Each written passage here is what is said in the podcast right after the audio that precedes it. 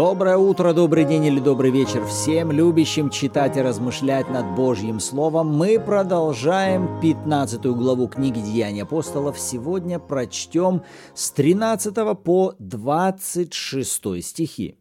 Добро пожаловать! Вы на канале Арим. С вами Руслан и Ирина Андреевы, и это подкаст «Библия. Читаем вместе». И перед тем, как мы вместе начнем читать, давайте вместе обратимся к Богу в молитве. Отец, во имя Иисуса, мы нуждаемся в Тебе. Святой Дух, Ты Дух премудрости, откровения и ведения, и мы принимаем Твое служение. Да будет это время в назидании, в радости и в удовольствии во имя Иисуса. Аминь. Аминь. Итак, с 13 стиха. «После же того, как они, Варнава и Павел, умолкли, начал речь Иаков и сказал, «Мужи, братья, послушайте меня». Симон изъяснил, как Бог первоначально презрел на язычников, чтобы составить из них народ во имя свое – и сим согласны слова пророков, как написано, «Потом обращусь и воссоздам скинию Давидову, падшую, и то, что в ней разрушено, воссоздам и исправлю ее, чтобы взыскали Господа прочие человеки и все народы, между которыми возвестится имя Мое, говорит Господь, творящий все сие». Ведомы Богу от вечности все дела Его – Посему я полагаю не затруднять обращающихся к Богу из язычников, а написать им, чтобы они воздерживались от оскверненного идолами, от блуда, удавленины и крови, и чтобы не делали другим того, чего не хотят себе – Ибо закон Моисеев от древних родов по всем городам имеет проповедующих его и читается в синагогах каждую субботу. Тогда апостолы и пресвитеры со всею церковью рассудили, избрав из среды себя мужей, послать их в Антиохию с Павлом и Варнавою. Именно Иуду, прозываемого Варсавою, и силу мужей, начальствующих между братьями. Написав и вручив им следующее – апостолы и пресвитеры, и братья, находящимся в Антиохии, Сирии и Киликии, братьям из язычников, радоваться. Поскольку мы услышали, что некоторые вышедшие от нас смутили вас своими речами и поколебали ваши души, говоря, что должно обрезываться и соблюдать закон, чего мы им не поручали, то мы, собравшись, единодушно рассудили, избрав мужей, послать их к вам с возлюбленными нашими Варнавой и Павлом, человеками, предавшими души свои за имя Господа нашего Иисуса Христа. Завершение этого письма к язычникам мы прочтем с вами в следующем выпуске – Итак, очень кратко напомним, что сейчас мы с вами все еще находимся на собрании в Иерусалимской церкви, куда пришли Варнава и Павел из Антиохии. По какой причине? По причине того, что в Антиохии некоторые обратившиеся иудеи начали проповедовать о том, что язычникам нужно обрезываться, иначе они не смогут спастись. И несмотря на то, что Павел и Варнава еще там, в Антиохии, противостояли такому учению, тем не менее они решили отправиться в Иерусалим, чтобы от самих апостолов получить подтверждение, что такие убеждения и верования, что язычников надо обязательно обрезывать и исполнять закон Моисеев, это неверное. И, как мы помним, когда они пришли в начале главы, Петр только что высказал свой взгляд на этот вопрос. И вот теперь с 13 стиха, после того, как Варнава и Павел перестали свидетельствовать о том, как Бог совершал служение среди язычников, выходит Иаков и начинает свою речь. И когда я начал вот смотреть на проповедь Иакова, я увидел, что он опирается на какое-то место Писания – на основании которого озвучивает свое понимание воли Божьей в отношении язычников. В 16 стихе он цитирует пророка Амоса. Потом обращусь и воссоздам скинию Давида упадшую, и то, что в ней разрушено, воссоздам и исправлю, чтобы взыскали Господа прочие человеки и все народы. И мне захотелось прочитать оригинал. И когда я нашел эти же стихи у пророка Амоса, это 9 глава, то посмотрите, как об этом говорил Бог через Амоса. В тот день я восстановлю скинию Давидову падшую, заделаю трещины в ней, разрушенное восстановлю и устрою ее, как в дни древние. Этот стих вроде бы подходит. Но посмотрите, как звучит следующий. «Чтобы они овладели остатком Едома и всеми народами, между которыми возвестится имя мое, говорит Господь, творящий все это». И вначале меня как бы смутила разница, потому что Яков цитирует два стиха, и первая часть о восстановлении скини Давидова, она, ну, вполне идентична. Но вторая часть, в Деяниях это 17, а у Амоса это 11 стих, посмотрите, если сравнить. У Якова это звучит «чтобы взыскали Господа прочие человеки и все народы» в то время, когда у Амоса это звучит, чтобы они овладели остатком Едома и всеми народами. Я подумал, что-то здесь не так. Или Иаков здесь ошибся и не так цитирует. Или это переводчики что-то не усмотрели в своих переводах. И повторюсь, вначале это меня смутило. Думаю, почему такая неточность? Вроде бы здесь о каком-то овладении остатком Едома, а Иаков говорит, чтобы взыскали Господа прочие человеки и все народы. Впечатление, что через Амоса Бог говорит к Израилю как будто о тактике овладения, как буквально как военный захват какой-то территории.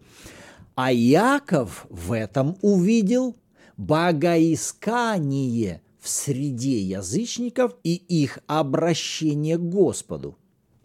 И вот к какому пониманию меня это приводит.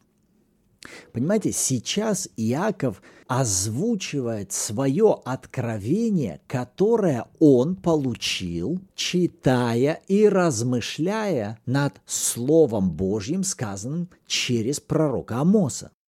И на самом деле, когда Иаков цитирует написанное, сейчас я вижу, что он не противоречит той мысли, которая была сказана через Амоса он больше ее дополняет или уточняет, потому что противоречий здесь нет. Если вы захотите просто поставить параллельно два этих стиха, то вы увидите, что они не противоречат, а дополняют друг друга. Потому что даже тот призыв, который Бог говорит через Амоса, чтобы они овладели остатком Едома. Едом – это языческие народы то речь ведется не о военном захвате, а об указании целенаправленного обращения этой территории в территорию Божьего Царства.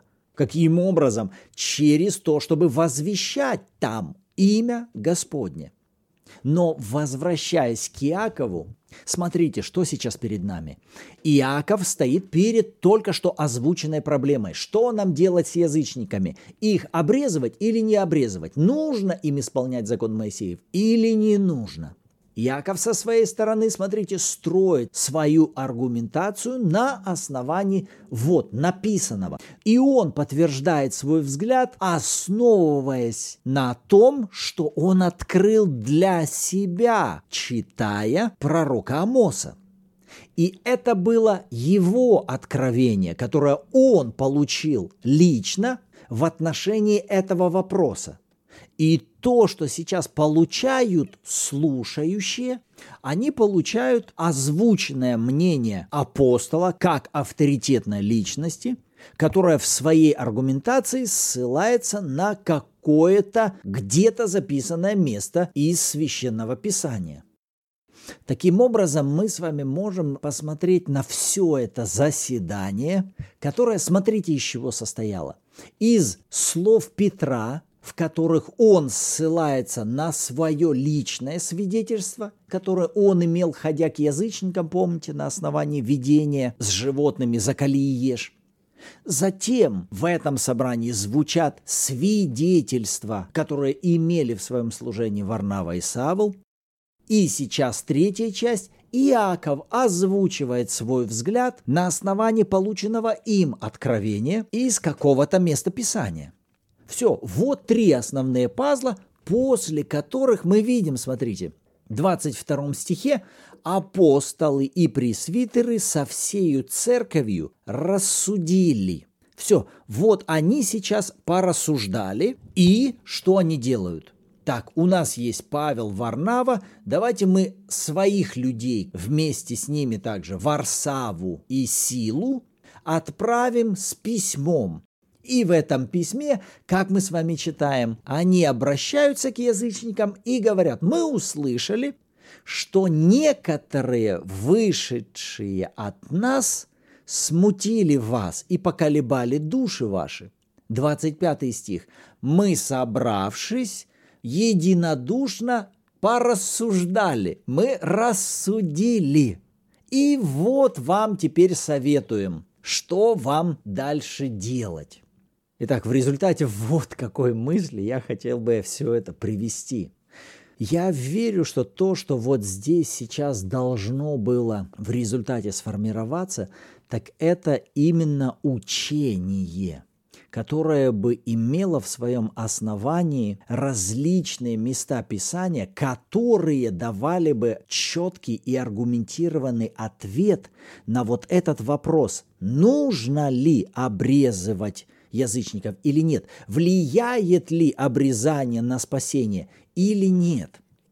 Потому что то, как я сейчас вижу, вот это письмо само по себе, оно так и не решит этот вопрос.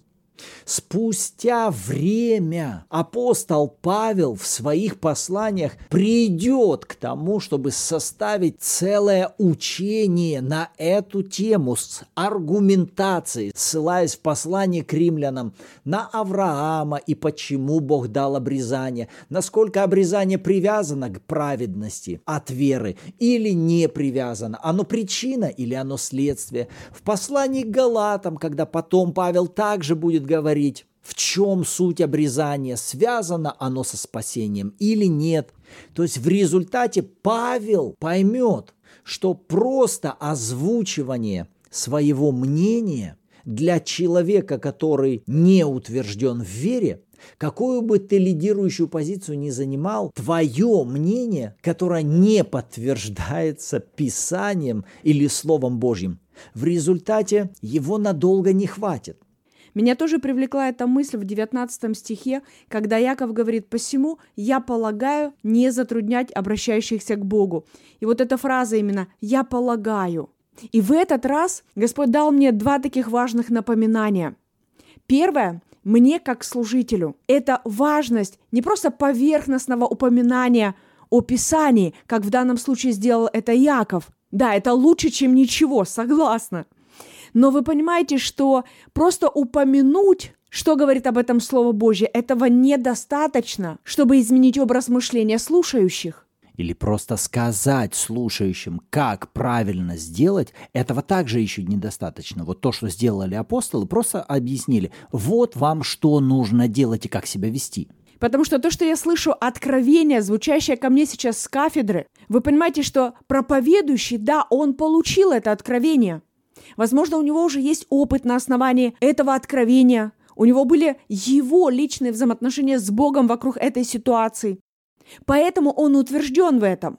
Но когда я это слышу как слушающий, вы понимаете, этого недостаточно. Я не могу строить свою веру просто на том, что говорит проповедующий. Это отличное начало, друзья, не поймите меня неправильно – это отличное начало, когда я слушаю здравое учение Евангелия. Нам важно слушать людей веры. Но я говорю о том, что этого недостаточно для того, чтобы мне самой возрастать в этой вере.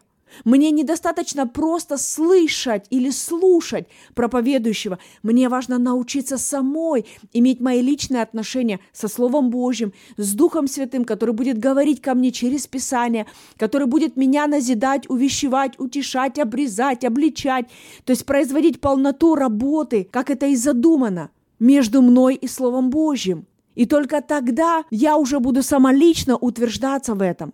Еще раз говорю, все в порядке с тем, что я параллельно, я слушаю проповедующих. Мы с мужем всегда постоянно слушаем людей веры. Мы назидаемся через это. Но также мы понимаем, что этого недостаточно. Поэтому не останавливайтесь на этом уровне. Потому что личное откровение от Бога приходит от личных взаимоотношений с Ним и Его Словом. И когда мы говорим о делах веры, это уже результат и следствие того, что у вас есть вера, не просто желание или хотение, или классная мысль, я согласен. Нет, а вы углубились сами уже в этот вопрос. И вы говорите, вот теперь я сам в это твердо верю на основании вот этого и вот этого и вот этого, и вы можете уже делиться своим опытом познания Божьей истины в этом вопросе. Поэтому, когда мы слушаем с вами Слово Божье, или когда вы слушаете эти подкасты, то, к чему мы вас регулярно призываем, прежде чем вы слушаете нас, прочитайте сами эти стихи, поразмышляйте, Попросите Святого Духа дать вам ваши маячки, ваши откровения. Опять-таки, если вам сложно, трудно или вы вообще впервые об этом слышите, все в порядке. Это не говорит о том, что вы какие-то плохие или с вами что-то неправильно. Просто вы пришли к моменту того, чтобы расти в этом. И с радостью мы поможем вам возрастать в ваших личных отношениях с Господом. Для этого у нас есть несколько бесплатных онлайн-курсов, такие как укоренение влияния, внедрение, как правильно читать Библию, на всех этих курсах мы помогаем людям строить их личные отношения с Богом и Его Словом. Поэтому, если вы желаете, добро пожаловать, ссылки вы найдете в описании, либо в шапке профиля. Так вот, возвращаясь к тематике того, на что Бог обратил мое внимание, когда я в этот раз читала этот отрывок. Первый момент – это то, как я взаимодействую с тем словом, которое я слышу чтобы не оставаться просто на поверхностном уровне, но углубляться в то, о чем Бог со мной лично говорит через это послание, и брать это, скажем так, в дальнейшую проработку уже тет-на-тет с Господом. И еще для себя я увидела здесь важное напоминание как для служителя. Когда у меня есть возможность помочь кому-то в каком-то вопросе их жизни, и у меня есть уже какое-то откровение в этой сфере, может быть, какой-то опыт – я увидела, что то, что я просто расскажу и поделюсь этим, этого недостаточно. Как, например, Иаков здесь, он поделился какими-то своими размышлениями на основании слов пророка Амоса. Но этого было недостаточно, чтобы изменить мышление слушающих. И я для себя увидела здесь важное напоминание, что когда я на самом деле хочу помочь человеку улучшить его результаты в том или ином вопросе – мне важно помочь ему обратиться к Слову Божьему, помочь ему лично строить его отношения с Богом для того, чтобы Слово Божье меняло мышление, меняло отношения, меняло реакции, слова, поведение. Когда у человека лично появляются его взаимоотношения со Словом Божьим, это именно то, что поможет ему получать лучшие результаты. То, что я могу как-то вдохновить или утешить, или ободрить, я с радостью за – но я понимаю, что этого хватает ненадолго. Но те люди, которые после этого все-таки шли в их личные взаимоотношения со Словом Божьим, изучая Писание, и мы вместе рассматривали шаг за шагом какие-то вопросы, вот там, друзья, были хорошие перемены и продвижение вперед. И сейчас мне приходит на память пример Иисуса. Вот как Иисус решал этот вопрос в своем служении. 24 глава Евангелия Луки. Очень рекомендую вам прочитать там две истории. История с двумя учениками, которые идут по дороге в Емаус, и, двигаясь вместе с ним, Иисус заводит разговор и спрашивает их, почему вы печальны, что там произошло, и они начинают описывать ему события, произошедшие в Иерусалиме. И когда вот они ему описывали, говорят, вот там мы думали, что э, это Мессия пришел, начальники наши распили его, но вот после того, как его погребли, женщины пришли и начали нам говорить, что его в гробе нет. Его тело не нашли говорят, что видели явление ангелов, типа он жив. И когда вот мы смотрим на эту картину, смотрите, вот Иисус а вот проблема перед ним, да? Проблема с чем? У них проблема неверия в то, что Христос воскрес. И вот смотрите, как можно было бы решить эту проблему? Ты же здесь. Да вот, поверни их головы, вот возьми их за ухо и скажи, вот он я, воскресший из мертвых. Да сколько ж можно? И вот так, ну, вразуми их, чтобы до них дошло, что ты умер и воскрес. По факту поговори с ними. Но Иисус не идет этим путем. Посмотрите, с 25 стиха он начинает и говорит, «Что ж вы несмысленные, медлительные сердцем, чтобы верить тому, что предсказывали пророки о том, как надлежало Христу пострадать и войти в славу?» И, внимание, 27 стих. «И начав от Моисея, из всех пророков изъяснял им сказанное о нем во всем Писании. Вот что делал Иисус, когда перед ним встала эта проблема. Люди несведущие, они не видят этого. Как привести их к пониманию этой истины? Он берет и обращает их в слово, их в слово. Смотрите, написано, смотрите, написано, смотрите. А потом уже сверяйте. Он изъясняет им, поворачивая их в Писание, в Писание, в Писание. Спустя ниже, если вы опуститесь, потом он придет к апостолам. Те также, глядя на него, будут думать, что видят призрака, но что он будет делать? Он потом дает подтверждение, вкушает перед ними пищу, а затем, смотрите, 44 и 45 стих. Он говорит, вот то, о чем я вам говорил, еще быв с вами, что надлежит исполниться всему, написанному о мне в законе Моисеевом, в пророках и в псалмах. Тогда отверз им ум к уразумению Писания. Вы видите, каким путем идет Иисус, решая проблему невежества. Понимаете, он не просто сейчас тезисно говорит правильные вещи, указывая на то, как им нужно вести и как им правильно думать. Нет. Как тех учеников, так и этих он обращает к Писанию. К Писанию. Смотрите, рассмотрите, получите вы откровение, чтобы ваши убеждения основывались на записанном Слове Божьем. Аминь. Так что, друзья, добро пожаловать в более глубокие личностные взаимоотношения с Богом и с Его Словом. Вот то, на что Господь обратил наше внимание, когда мы читали сегодняшнее место Писания. А что увидели вы? Напишите обратную связь в комментариях, либо же добро пожаловать в чат Bible в Телеграме, где каждую субботу в 14.00 по киевскому времени у нас проходят онлайн-эфиры в аудиоформате, где вы сможете послушать откровения других участников и при желании поделиться своими. Отец, мы благодарим Тебя за это время, за Твое Слово, и мы благодарим Тебя за служение Твоего Духа. Драгоценный учитель и наставник, Святой Дух, да утверждается записанное Слово Божье в нашем сердце, да открываются глаза наши Словом Твоим, да обновляется ум наш посредством Слова Твоего. Во имя Иисуса Христа. Аминь. Аминь. Рады были быть сегодня с вами. В следующем выпуске услышимся. И снова напоминаем, что вы уже приняли силу, чтобы быть свидетелями Иисуса до края земли.